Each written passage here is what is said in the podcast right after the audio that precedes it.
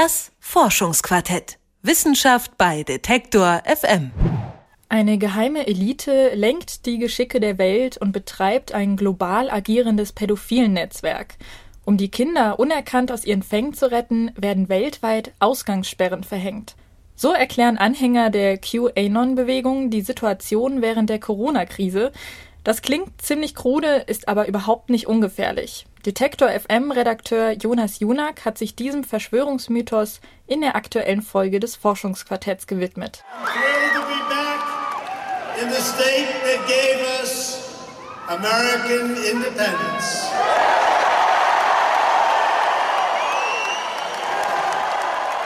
Auf einer Wahlkampfveranstaltung von Donald Trump stehen Männer und halten große Plakate hoch, auf denen gut leserlich der Buchstabe Q zu sehen ist.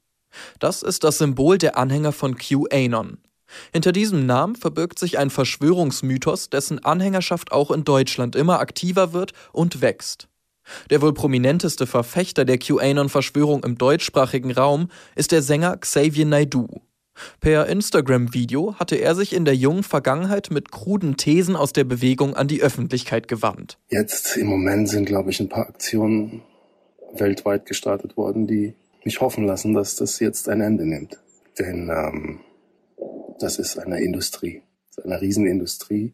Ah, ja, die Kinder foltert, mordet. Und das hat mich natürlich gestern nochmal sehr mitgenommen, äh, zu hören, dass das jetzt vielleicht ein Ende hat endlich. Doch Naidu ist nicht der einzige Kultist, wie sich die Anhänger selbst nennen, der für Schlagzeilen sorgt. Die rechtsextremistischen Attentäter von Halle und Hanau ließen sich ebenfalls als Anhänger der Verschwörungsmythen identifizieren. Und auch als am 7. April 2020 ein 15-jähriger Geflüchteter in Celle erstochen wurde, fand die Zeit heraus, dass der Täter mit den Inhalten der QAnon-Bewegung vertraut ist. Diese sind voll von Antisemitismus und Hexenkult, sagt Dr. Michael Blume. Er ist Religionswissenschaftler, Antisemitismusbeauftragter der baden-württembergischen Landesregierung und erforscht die Geschichte aktueller Verschwörungsmythen. QAnon ist entstanden äh, in der Auseinandersetzung äh, zwischen äh, Donald Trump und Hillary Clinton im Wahlkampf in den USA.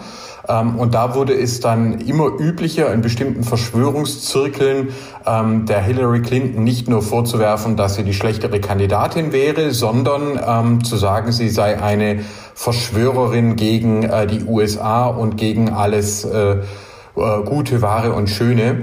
Und das kristallisierte sich dann um einen äh, Internet-Troll namens Q, der also zuerst auftauchte in verschiedenen Foren und dann auch über Twitter aktiv wurde und äh, der das mit Andeutungen und äh, Rätseln und äh, Prognosen äh, immer weiter angefüttert hat. Und da kam es dann äh, aus QAnon, also dem anonymen Q, äh, kristallisierte sich dieser Verschwörungsmythos ähm, und äh, wurde immer abgedrehter. Und inzwischen ist das also eine Mischung aus Antisemitismus, Hexenwahn äh, und Teufelskult, wo also tatsächlich ähm, man davon ausgeht, dass wir uns in einer Endzeit befinden, in der die Mächte des Bösen, die Satanisten und äh, die Juden ähm, hier eine weltweite Verschwörung anführen und der Donald Trump ist derjenige, der diese Verschwörung zerschlägt. Er ist der Retter der Endzeit. Ist also völlig abgedreht ähm, und äh, baut aber auf Mythen auf, die wir seit dem Mittelalter kennen.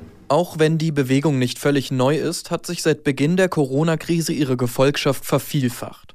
Dies lässt sich anhand der Mitgliederzahlen populärer Chatgruppen für QAnon-Anhänger erkennen. In Messenger-Diensten wie Telegram, dem Internetforum 4chan und anderen schwerer erreichbaren Webseiten geschieht ein Großteil der Kommunikation. Ihr Zulauf ist dabei kein Wunder, denn insbesondere für die Corona-Krise haben die Kultisten eine einfache Erklärung. Das sagt der Soziologe Patrick Stegemann. Er ist Autor des Buches Die rechte Mobilmachung und hat rechtsradikale Online-Netzwerke erforscht. Ich glaube, das hat so zwei wesentliche Gründe. Das eine ist die prominente Unterstützung, zum Beispiel von Xavier Nadu, der ja ganz bekennend ähm, Anhänger davon ist, sehr eine große Breitenwirksamkeit äh, natürlich hat. Neben ihm gibt es aber auch weitere äh, YouTuber der extremen Rechten, die dieser Theorie, dieser Verschwörungserzählung anhängen. Wie zum Beispiel Hagen Grell, der ein verhältnismäßig großer ähm, YouTuber der extremen Rechten ist, mit ganz klaren Verbindungen zur AfD, der auch ähm, auf dem Medientreffen der AfD beispielsweise letztes Jahr war Ähm, aber auch Oliver Janich, der auch einen relativ großen YouTube- und Telegram-Kanal hat und auch im Grunde Anhänger dieser Theorien ist. Also zum einen gibt es also diese prominenten Gesichter, die dafür werben quasi, die diese Verschwörungserzählung verbreiten. Und der zweite wesentliche Grund, glaube ich, ist tatsächlich die Zeitlage. Ähm, Verschwörungstheorien haben ja einen ganz wesentlichen Mechanismus, nämlich Komplexität zu reduzieren. Und wir leben in einer wahnsinnig komplexen Zeit und das merken wir ja auch alle. Ne? Wir wissen nicht, was ist morgen? So, wie wird sich das auswirken? Wie wird sich die Corona-Krise auswirken in unserem privaten Leben, aber auch gesellschaftlich? Und Verschwörungserzählungen haben einen wesentlichen Vorteil. Sie reduzieren diese Komplexität. Sie machen Schuldige aus für eine Lage, die kontingent, zufällig, unübersichtlich ist. Ich glaube, das sind die wesentlichen Faktoren. In der Praxis sieht der Erklärungsversuch der Anhängerschaft von QAnon für die aktuelle Situation folgendermaßen aus. Ausgangssperren und Kontaktverbote wurden verhängt, um insgeheim eine groß angelegte Rückholaktion gefangener Kinder durchzuführen. Dabei taucht immer wieder der Begriff Adrenochrom auf. Hintergrund ist die Annahme, dass die geheime Elite dieses Stoffwechselprodukt konsumiert, da es das Leben verlängert und den Menschen verjüngt. Um an das Adrenochrom zu kommen, foltert und quält diese Elite im großen Stil Kinder, denn dadurch wird mehr davon produziert. Was bis hierhin schon mehr als merkwürdig klingt, ist tatsächlich ein Mythos, dessen Anfänge laut Blume bereits in den Zeiten der Hexenverbrennung liegen.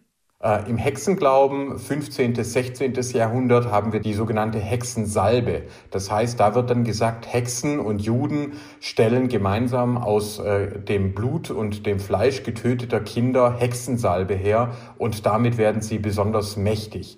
Und äh, wem das alles noch nicht verrückt genug ist, genau das kommt jetzt wieder. Im 20. Jahrhundert ähm, wird äh, Adrenalin erforscht und Adrenochrom ist einfach ein Stoffwechselprodukt äh, davon, das man inzwischen auch synthetisch herstellen kann aber in Verschwörungszirkeln kommt auf, Adrenochron, das sei äh, die neue Droge der Eliten, das sei die neue Hexensalbe und natürlich wird die im QAnon-Kult dann verbunden mit äh, Hillary Clinton und anderen Mitverschwörern. Das heißt, wir haben jetzt zum Beispiel bei Xavier Naidu weltweit äh, es mit Menschen zu tun, die allen Ernstes glauben, dass weltweit Kinder gefoltert ähm, und getötet wurden, um aus ihrem Blut Adrenochron zu gewinnen, das dann als magische Hexensalbe äh, den Verschwörern große Mächte verleiht. Und ähm, also auch da wieder eine Verschränkung von ganz alten, eigentlich antisemitischen, magischen, rassistischen Mythen, die aber jetzt in eine pseudowissenschaftliche Sprache gekleidet werden. Adrenochron ist die Hexensalbe des 21. Jahrhunderts. Dass Adrenochrom in Wirklichkeit gar keine verjüngende und lebensverlängernde Wirkung hat und auch gar nicht so schwer zu bekommen ist, wundert kaum. Ohne viel Aufwand kann der Stoff im Internet bestellt werden. Fraglich ist jedoch, ob solche Fakten überhaupt Einfluss auf die Gedankenwelt der Anhänger haben. Dennoch muss ein Umgang mit Verschwörungsmythen wie diesen gefunden werden, denn die Analogie zwischen rechtsextremer Szene und QAnon-Bewegung ist laut Patrick Stegemann besorgniserregend. Mein Gefühl ist, dass die Sicherheitsbehörden in Deutschland auch gerade nach Hanau durchaus begriffen haben, welche Gefahr da lauert und zumindest verbal die Wichtigkeit anerkannt haben. Sie haben aber auch ganz lange, überraschend lange, weggesehen und das nicht so richtig ernst genommen. Ich glaube, das liegt zum einen daran, dass sie, dass ihnen die Mittel fehlten, dass sie nach 2001 natürlich ganz viel auf islamistischen Terrorismus sich konzentriert haben und auch durch den NSU oder die, die Aufdeckung des NSUs nicht schnell, nicht deutlich, nicht klar genug erkannt haben, welche Gefahr äh, die extreme Rechte von der extremen Rechten ausgeht und damit auch welche Gefahr der extremen rechte Terror äh, darstellt. Das heißt, sie haben die Strukturen vernachlässigt, äh, denn die braucht man natürlich, um zu verstehen, was da überhaupt passiert und dahin zu schauen, äh, was da im Netz passiert. Und dass das eben nicht nur ein paar Freaks sind, weil so wirkt es natürlich schnell, gerade bei QAnon, das wirkt natürlich wahnsinnig freakmäßig, wenn man sich das anschaut. Aber trotzdem zu verstehen, dass es da, dass da eine reale Gefahr von ausgeht, dafür braucht es eben die möglichen Strukturen, um das ernst zu nehmen. Und gleichzeitig muss man aber auch sagen, es ist wahnsinnig schwer, eben weil es die Art von organisierter Struktur, die Terrorismus lange aufwies, eben nicht mehr hat. Und das stellt auch die Sicherheitsbehörden vor große Herausforderungen, wie man solche Art von Terrorismus eigentlich überwacht, der so amorph ist. Es braucht also einen geschärften Blick auf die rechte Szene, insbesondere auf den Part, der sich in rechten Online-Foren und Chatgruppen radikalisiert. Zu lang wurde dieser Teil belächelt. Kein Wunder, wenn man überlegt, wie verwirrend und krude die Erklärungsmuster sind oder wie schwerfällig schon die Aufklärung des NSU-Komplexes abläuft. Doch so merkwürdig und skurril die Geschichten um QAnon und Adrenochrom auch klingen mögen, zu lachen gibt es wenig. Denn die Anhänger der Bewegung sorgen immer öfter für Tote. Verschwörungsmythen sind seit der Corona-Krise im Aufwind. Jonas Junak hat sich diesen in der aktuellen Folge des Forschungsquartetts gewidmet.